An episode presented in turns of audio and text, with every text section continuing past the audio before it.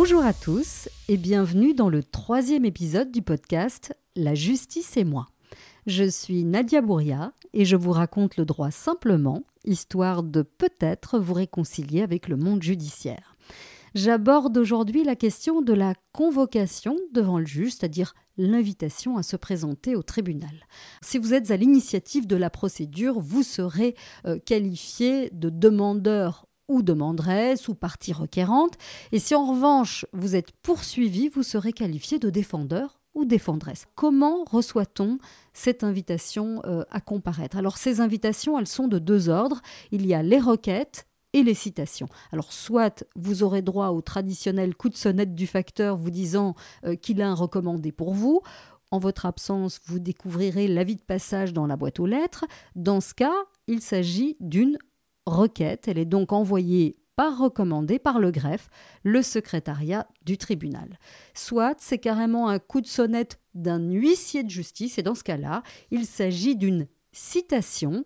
L'huissier vous la donnera en main propre ou vous découvrirez cette citation dans votre boîte aux lettres en cas d'absence. Et que ce soit euh, une requête ou une citation, c'est assez stressant. Je vous garantis un énorme choc parce que si vous n'êtes pas familier des formules juridiques, euh, cela vous paraîtra euh, être écrit en chinois. C'est presque incompréhensible. Quelle différence entre une requête et une citation? Eh bien, pour l'instant, retenez simplement que c'est la même chose. La seule différence, c'est que c'est la loi qui détermine si c'est une requête ou une citation qui doit être envoyée euh, pour inviter la partie adverse à se présenter devant le juge compétent. Votre premier réflexe est d'identifier la date à laquelle vous êtes convoqué. Alors sachez qu'en principe, euh, si c'est une requête, une invitation envoyée par le greffe, l'audience aura normalement lieu 15 jours plus tard. Si c'est une citation, euh, l'invitation donc déposée par l'huissier, le délai sera plus court, l'audience aura probablement lieu huit jours plus tard. La date de l'audience est une information que vous trouverez assez vite sur le document.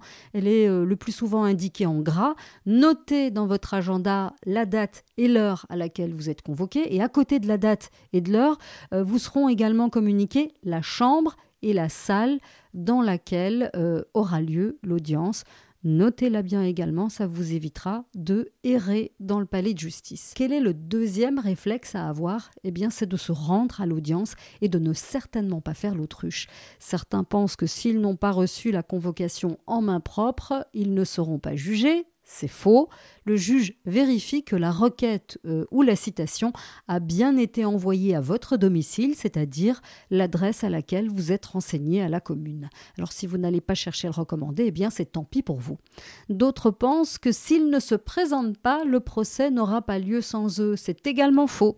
Après avoir euh, vérifié que vous avez bien été touché, comme on dit, par la requête ou la citation, le tribunal peut très bien se saisir du dossier et examiner l'affaire en votre absence. C'est ce qu'on appelle le jugement par défaut. Si vous n'êtes pas là, l'avocat de la partie adverse ou le ministère public aura un boulevard pour convaincre le juge que vous devez être condamné malgré votre absence. Et euh, vous ne pourrez ni vous défendre, ni donner votre version des faits. Je vous donne un, simple exemple. Vous aviez un accord avec votre propriétaire qui consistait à vous faire cadeau de trois mois de loyer en échange de quelques travaux euh, dans la maison que vous louez. Vous, vous vous êtes épuisé euh, à faire ces travaux, le propriétaire vient voir et il estime, à tort ou à raison, que ces travaux ne sont pas à la hauteur. Il exige donc ses loyers, mais vous, vous campez sur vos positions, vous estimez que ces travaux euh, sont tout à fait bien, que les améliorations sont parfaites, vous vous disputez, vous refusez de payer ces trois mois de loyer et euh, le propriétaire se décide à saisir le juge de proximité, c'est-à-dire le juge de paix, pour vous réclamer les impayés. Alors si vous estimez que vous êtes dans votre bon droit et que vous euh, ne devez pas vous présenter à l'audience, eh bien vous ne pourrez pas expliquer votre version au juge et surtout vous ne pourrez pas présenter au juge les courriers, les mails ou les SMS qui prouvent que vous aviez un accord avec le propriétaire et que c'est lui qui est totalement de mauvaise foi en exigeant de vous une qualité de travaux identique à celle d'une entreprise. Et attention, même si vous avez envoyé vos preuves euh, au juge ou au tribunal par email ou par courrier postal, vous devez tout de même venir les expliquer à l'audience. Si vous ne le faites pas, vous pourriez donc être condamné par défaut, c'est-à-dire en votre absence. Et dans ce cas, vous allez vous retrouver à devoir payer non seulement les arriérés de loyer, mais les intérêts et euh, les frais de justice, et ça peut faire mal. Dans certains cas, le juge pourrait même accepter de vous expulser de votre logement si le propriétaire euh, devait le lui demander. Sans votre version, le juge tranche sur la base de ce que le demandeur euh, lui explique. Rappelez-vous donc que les absents ont toujours tort. Mais alors que fait-on? La solution la plus simple est de consulter un avocat. Alors je sais, c'est stressant parce qu'on a peur de se retrouver avec une grosse facture. À ce sujet-là, je vous invite à aller écouter le premier épisode du podcast, Comment choisir son avocat, et le deuxième qui parle de la manière dont les avocats fixent leurs honoraires. Vous prenez donc contact avec un avocat. Il se chargera de se mettre en rapport avec la partie euh, demanderesse ou son avocat ou la partie requérante et il mettra en place la meilleure stratégie possible après avoir reçu le dossier. Alors ne traînez pas, cherchez un avocat assez vite après avoir reçu euh, la citation ou la requête. Vous avez euh, dans certains cas que huit jours pour le dénicher, donc dans le cas de la citation, huit jours après, l'audience est là. Donc sachez que les avocats sont souvent débordés et celui que vous contacterez pourrait ne pas avoir de temps pour vous recevoir avant l'audience. Une fois votre avocat choisi, que peut-il faire lors de cette première audience? Eh bien, il a trois options.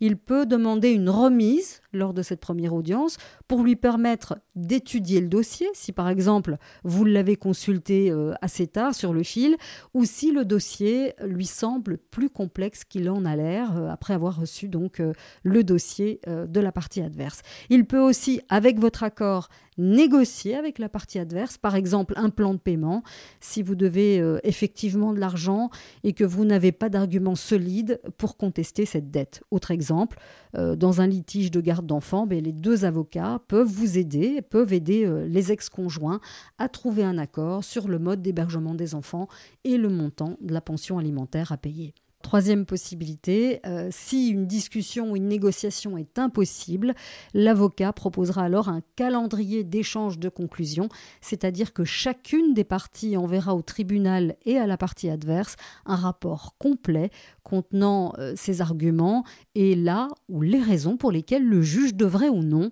condamner l'autre partie. Si vous souhaitez obtenir un premier avis juridique, adressez-vous au bureau d'aide juridique de votre arrondissement. Vous trouverez euh, les dates et les jours de permanence sur Internet. L'attente est parfois un peu longue, mais vous aurez un premier avis et vous saurez si ça vaut la peine de se battre ou s'il vaut mieux essayer de trouver un accord. Si vous entrez dans les conditions de l'aide juridique, c'est ce qu'on appelle euh, le prodéo, l'avocat euh, qui vous reçoit pourra désigner un confrère, donc un autre avocat qui pourra euh, prendre en charge votre dossier. Et si vous n'êtes pas dans les conditions de l'aide juridique, il peut également vous orienter vers un ou plusieurs confrères spécialisés euh, dans euh, la matière en question. Comment procéder si vous ne voulez pas consulter un avocat? Alors c'est votre droit, mais je ne vous le conseille pas parce que les lois et les procédures sont devenues tellement complexes que cela devient difficile de se défendre soi-même si l'on ne dispose pas d'un minimum de connaissances juridiques. Alors quoi qu'il arrive, présentez-vous euh, à l'audience pour éviter une condamnation par défaut. Mais avant, euh, comme le ferait un avocat, prenez contact avec l'avocat du demandeur. Son nom et son adresse sont renseignés dans la requête euh, ou dans la citation. Et surtout, contactez-le par email ou éventuellement en courrier postal si vous avez le temps.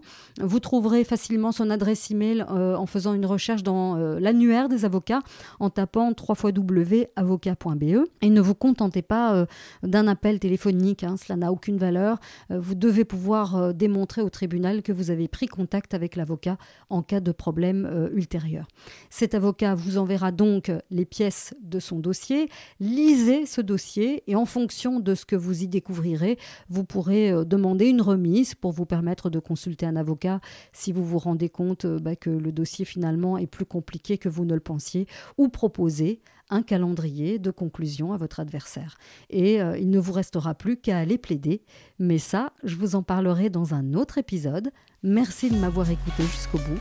Si l'épisode vous a plu, n'hésitez pas à le noter, à laisser des étoiles, des cœurs ou des commentaires sur votre application podcast préférée. Et moi, je vous dis à la semaine prochaine.